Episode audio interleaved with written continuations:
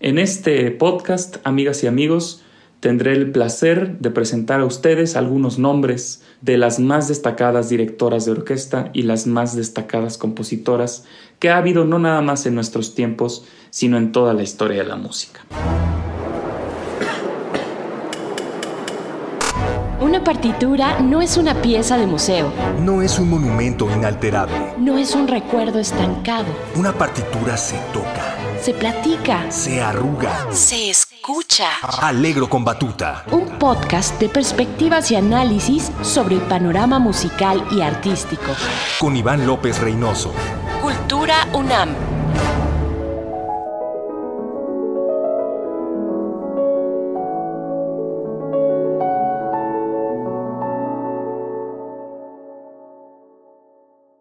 Amigas y amigos, me da muchísimo gusto saludarles de nuevo. Yo soy Iván López Reynoso y este es su podcast Alegro con Batuta. Agradezco a Cultura UNAM el apoyo y la difusión para que sigamos charlando sobre música y la actualidad del panorama cultural en el mundo. Hoy, amigas, amigos, tengo un tema particularmente emocionante, atractivo, importante, y es la presencia de las mujeres compositoras y directoras de orquesta. ¿Cuánto no se ha hablado en tiempos recientes de lo importante que es darle a la mujer el espacio y las oportunidades que desde luego merece? En este podcast, amigas y amigos, tendré el placer de presentar a ustedes algunos nombres de las más destacadas directoras de orquesta y las más destacadas compositoras que ha habido no nada más en nuestros tiempos, sino en toda la historia de la música. La figura femenina es desde luego fundamental en la creación artística, inspiración y creación. Nosotros como artistas, como creadores, necesitamos siempre estar en contacto con nuestro lado emotivo, con el lado emocional, con el lado que no se puede palpar, ese lado interno, ese lado espiritual.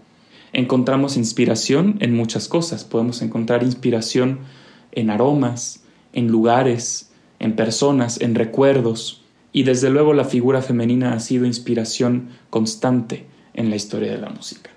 Amigas, amigos, la figura del director o la directora de orquesta es, fue y seguirá siendo siempre una figura en torno a la cual se crean, se dicen y se esperan muchísimas cosas. El director de orquesta necesita desde luego ejercer liderazgo. Liderazgo, en mi opinión, desde un auténtico sentido de compañerismo, de inspiración, de empatía y de trabajo en equipo.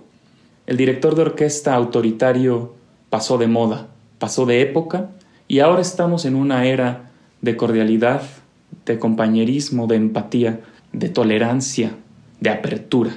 El director de orquesta, como todas las demás expresiones artísticas y todos los demás artistas, también ha evolucionado se ha posicionado y ha logrado tener un impacto mayor en la sociedad. La figura del director de orquesta no está exenta de evolución. Y a mí particularmente me emociona hablar el día de hoy de colegas que son una inspiración constante en mi trabajo y en el trabajo de muchísimas de las orquestas del mundo. Empiezo desde luego, y no podía faltar en este podcast de manera protagonista, nuestra querida Alondra de la Parra directora de orquesta mexicana, que ha logrado consolidarse como una de las batutas más importantes, no nada más del panorama en México, sino fuera de nuestro país. Fue titular de la Sinfónica de Queensland, dirigió en la Ópera Estatal de Berlín, ha dirigido la Deutsche Kammerphilharmonie de Bremen y es una batuta que emociona, una batuta que contagia, una compañera de trabajo que las orquestas siempre admiran, disfrutan trabajar con ella. Yo la estimo mucho, es un gran ejemplo y Alondra de la Parra es definitivamente una de las figuras importantes de liderazgo dentro de la dirección de orquesta y es orgullosamente una mujer exitosa mexicana.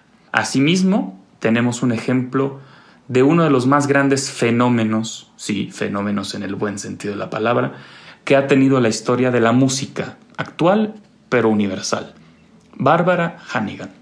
Barbara Hannigan es todo, amigas y amigos. Barbara Hannigan es una extraordinaria soprano coloratura que ha interpretado múltiples papeles de manera exitosísima por todo el mundo. Es un excelente músico que le ha permitido preparar algunos de los papeles más demandantes y de las óperas más complejas. A ella misma le han comisionado muchísimos estrenos mundiales. Su interpretación de los misterios del macabro de Ligeti es probablemente uno de los videos más virales de música clásica que se pueden encontrar en Internet. Barbara Hannigan es también una extraordinaria directora de orquesta. Ha dirigido muchísimas importantísimas agrupaciones musicales, muchas veces haciendo uno de los espectáculos más increíbles que se pueden hacer y es dirigir y cantar de manera simultánea. Barbara Hannigan es una profesional, una inspiración y una figura respetadísima en el medio musical. Y por la misma línea, por la misma tendencia, con la misma batuta de cantante que ha transitado al terreno de la dirección de orquesta, está la importantísima Natalie Stutzmann. Gran contralto con un instrumento cantante fenomenal, de una robustez y de una pasta romántica de terciopelo, que es también una de las batutas más cotizadas del panorama actual. Ha dirigido orquestas importantísimas como por ejemplo la Sinfónica de Londres, una de las orquestas europeas de mayor tradición y de mayor impacto a nivel internacional. Así pues, Natalie Stutzmann y Barbara Hannigan son dos extraordinarias cantantes que también son dos extraordinarias directoras de orquesta. En esta especial mención de directoras no puede faltar la americana Marin Alsop, discípula de Leonard Bernstein y la primera mujer en ostentar el título de directora artística de una orquesta estadounidense. La batuta de Marin Alsop la ha llevado a dirigir distintos estilos, compositores, épocas y con muchísimo éxito por todo el mundo. Su batuta es fuerte, energética, convincente, llena de pasión. Es una batuta profunda, romántica y emotiva. En esta misma categoría de batutas emotivas encontramos a Susanna Melki, directora de la Helsinki Philharmonic Orchestra, que ha sido alabada como una de las batutas más poderosas y precisas de la actualidad.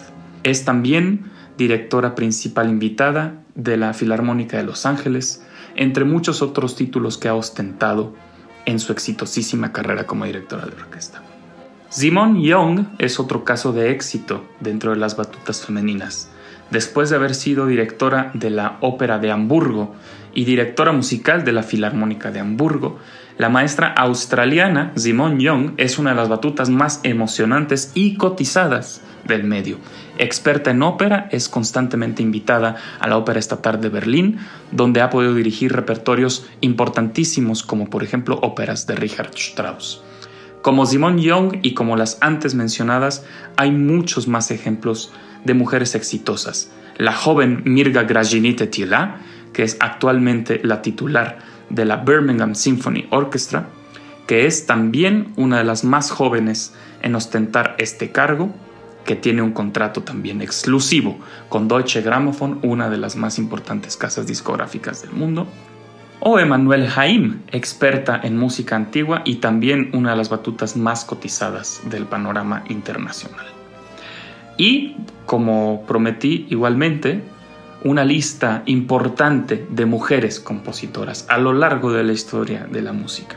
Casos, por ejemplo, como Louise Varrenck, que tiene sinfonías, música de cámara y que fue alumna destacada de piano de Johann Nepomuk Hummel, uno de los compositores más importantes de la época clásica. Ella pues es un ejemplo junto con Fanny Mendelssohn y Clara Schumann, los apellidos probablemente, amigas y amigos, les sonarán y efectivamente, Fanny Mendelssohn es hermana del compositor Felix Mendelssohn. Lo que se sabe menos es que Fanny tiene un catálogo de 460 obras, incluyendo muchísimos, muchísimos ejemplos. Música de cámara, música para piano, música orquestal, canciones, etcétera, etcétera. Clara Schumann, esposa de Robert Schumann, fue también ella una de las más importantes pianistas de su época. Tiene un catálogo importante de composiciones, entre ellos un concierto para piano y orquesta importantísimo, que fue además instruido por Friedrich Wieck, que fue su padre. Asimismo, Teresa Carreño, pianista venezolana, cantante y compositora. Así como ella, hay muchos ejemplos más. Cecil Chaminade, Amy Bitch, Rebecca Clark y en la actualidad, amigas y amigos, bastantes nombres que son importantes. Sería injusto dejar alguno fuera, pero tenemos desde luego a Calle Azariajo, una de las más importantes compositoras de la actualidad, Sofía Gubaidulina y desde luego nuestras mexicanas, Georgina Derbez, Ana Lara, Marcela Rodríguez, Hilda Paredes, Gabriel Ortiz, cuya música se interpreta dentro y fuera de nuestras fronteras. Así pues, amigas y amigos, pueden ver la lista no es corta. Yo les invitaría con muchísimo gusto a que descubran este vastísimo repertorio que hay por descubrir de nuestras mujeres compositoras, no nada más mexicanas compatriotas, sino en el repertorio internacional de la música. Y muchas de estas obras las pueden encontrar también con batutas femeninas.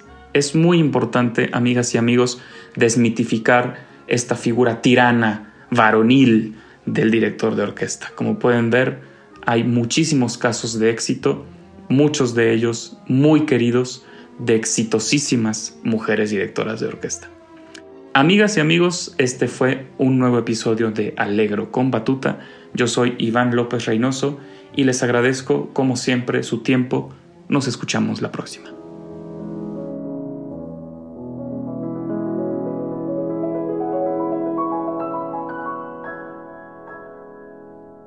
Alegro con Batuta. Un podcast de perspectivas y análisis sobre el panorama musical y artístico. Con Iván López Reynoso. Cultura UNAM.